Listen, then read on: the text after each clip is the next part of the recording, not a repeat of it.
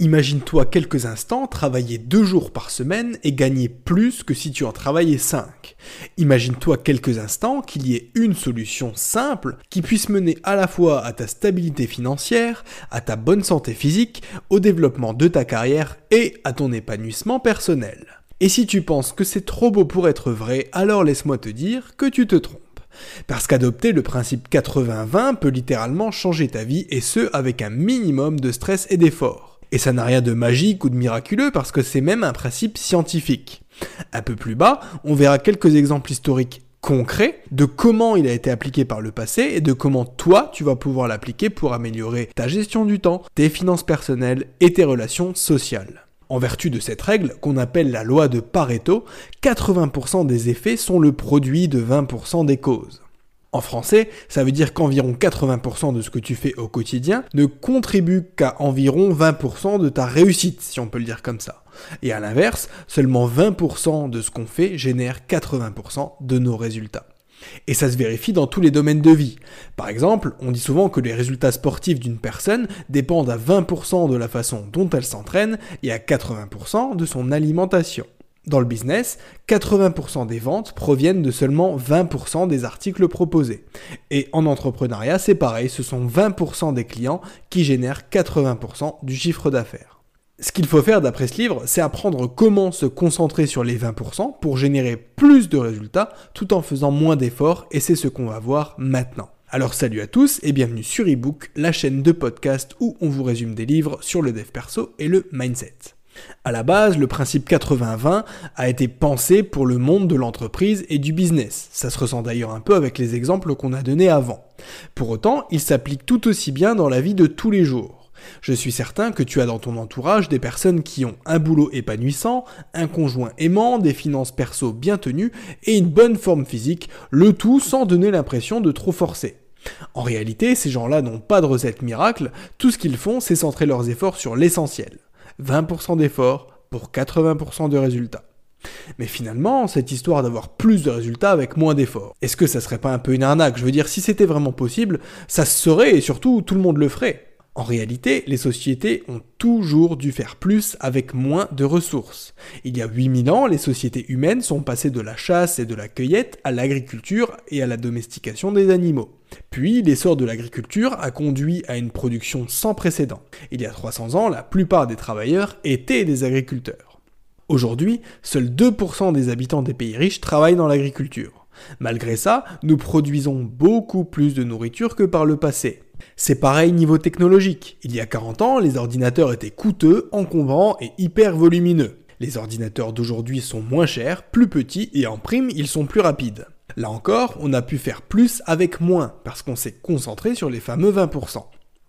Dans les relations personnelles et professionnelles, en revanche, la plupart des gens ne tiennent pas compte de cette règle.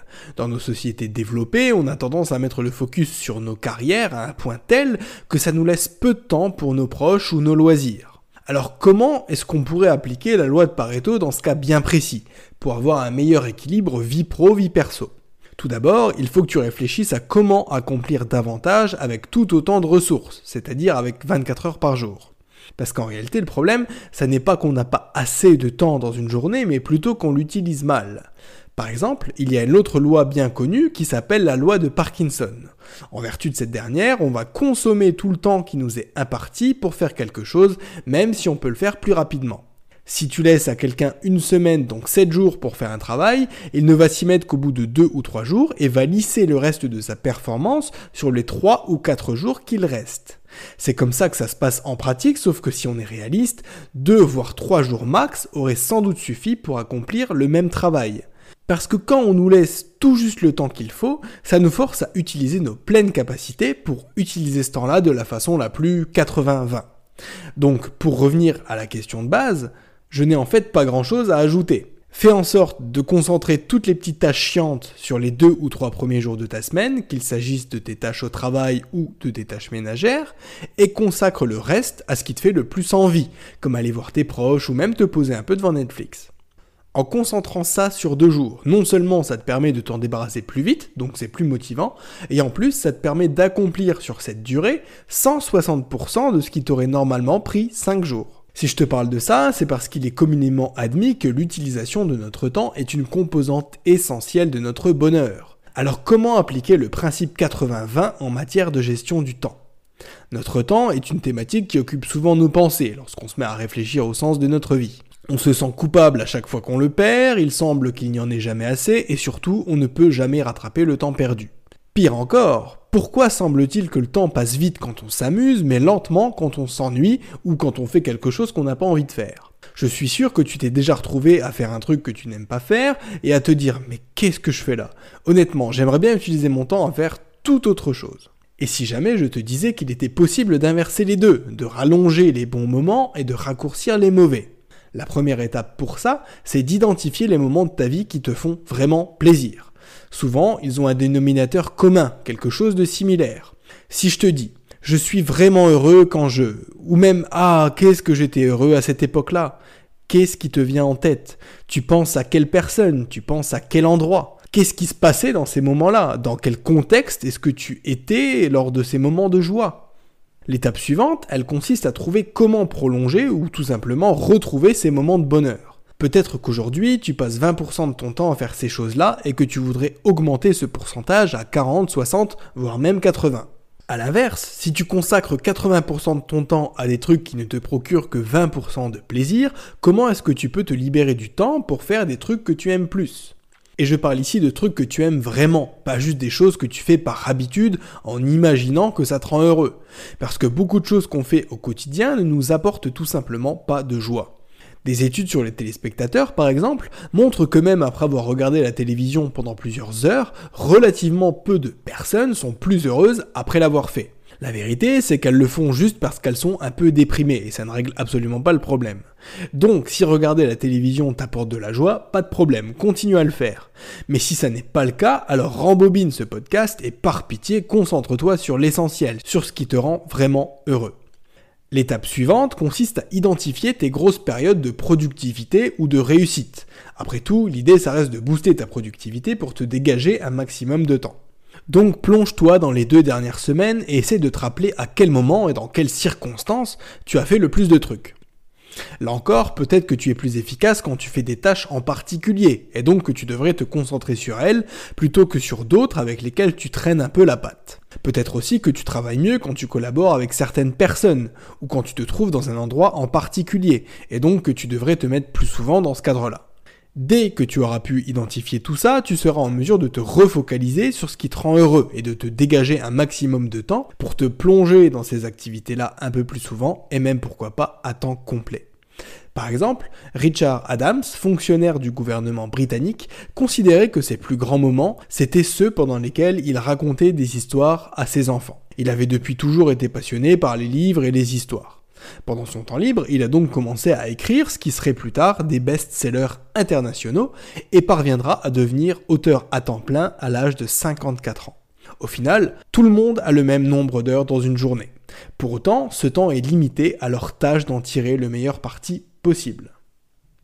Comment appliquer le principe 80-20 pour tes finances personnelles?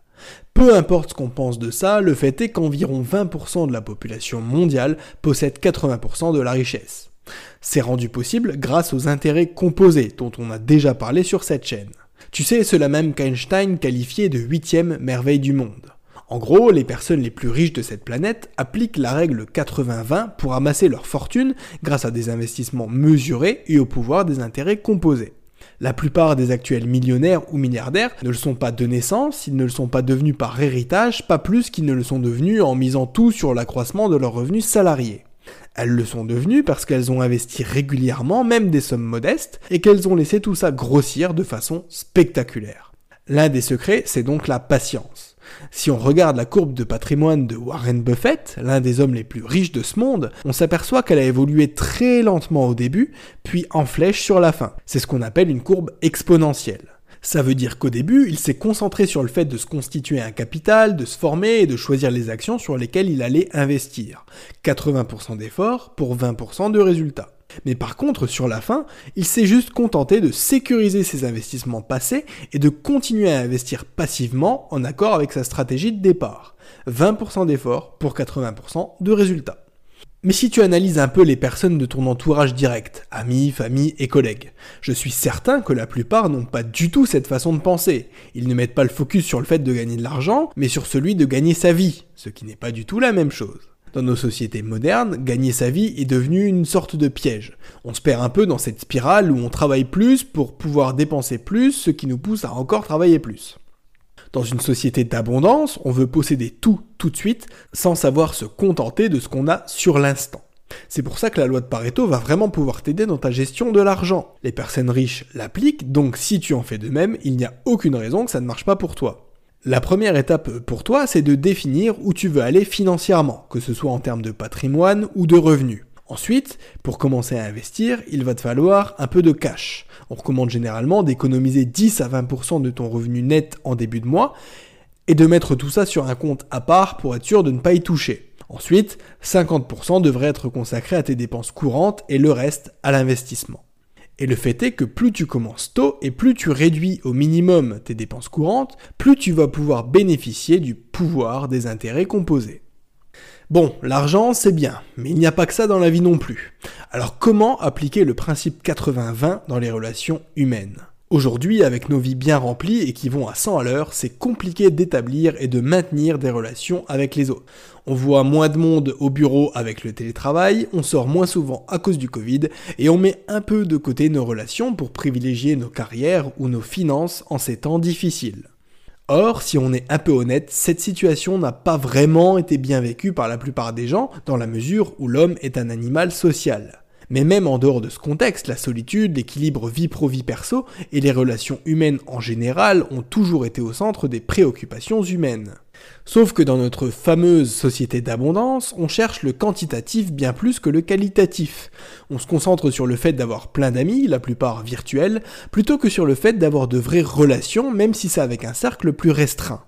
On concentre beaucoup d'efforts sur ça, mais on prend le problème à l'envers parce qu'en réalité, 20% de notre entourage, voire moins, constitue 80% de la valeur de nos relations. 80% de l'affection que tu reçois et des moments que tu partages viennent de seulement 20% de ton entourage. Sauf que souvent, on y est tellement habitué qu'on n'y fait même plus attention. On pense que les relations sont faites pour périmer et on délaisse celles qu'on a pour aller vers des gens qui ont l'air plus cool mais qui ont eux aussi une date de péremption. On les remplacera à leur tour, ce qui fait qu'au final, sur 100 personnes qui sont passées dans ta vie en l'espace de quelques années, 80 en sont sortis et 20 sont toujours là aujourd'hui. Et si je peux me permettre un conseil d'amis, c'est sur ces 20% là que tu devrais te concentrer. Si la vie a fait le tri et que certains en sont sortis perdants mais pas d'autres, c'est qu'il y a une raison. L'auteur termine par quelques lignes qui traitent de l'utilisation du principe 80-20 pour mener une vie plus simple. Selon l'auteur, le monde occidental a une vision biaisée du plaisir qui est basée sur l'argent, sur le fait d'en vouloir toujours plus et au détriment des plaisirs simples. Et encore une fois, les réseaux sociaux n'y sont pas pour rien.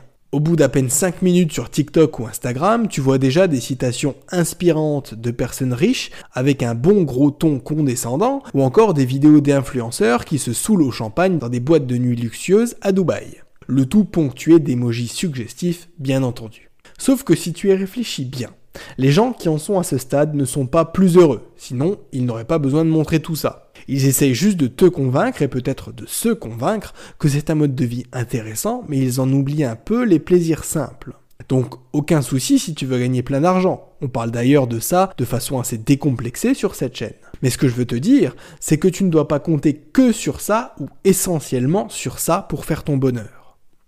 Une étude, dont je te mets le lien en description, nous dit que l'argent fait le bonheur, mais seulement jusqu'à 5000 euros par mois.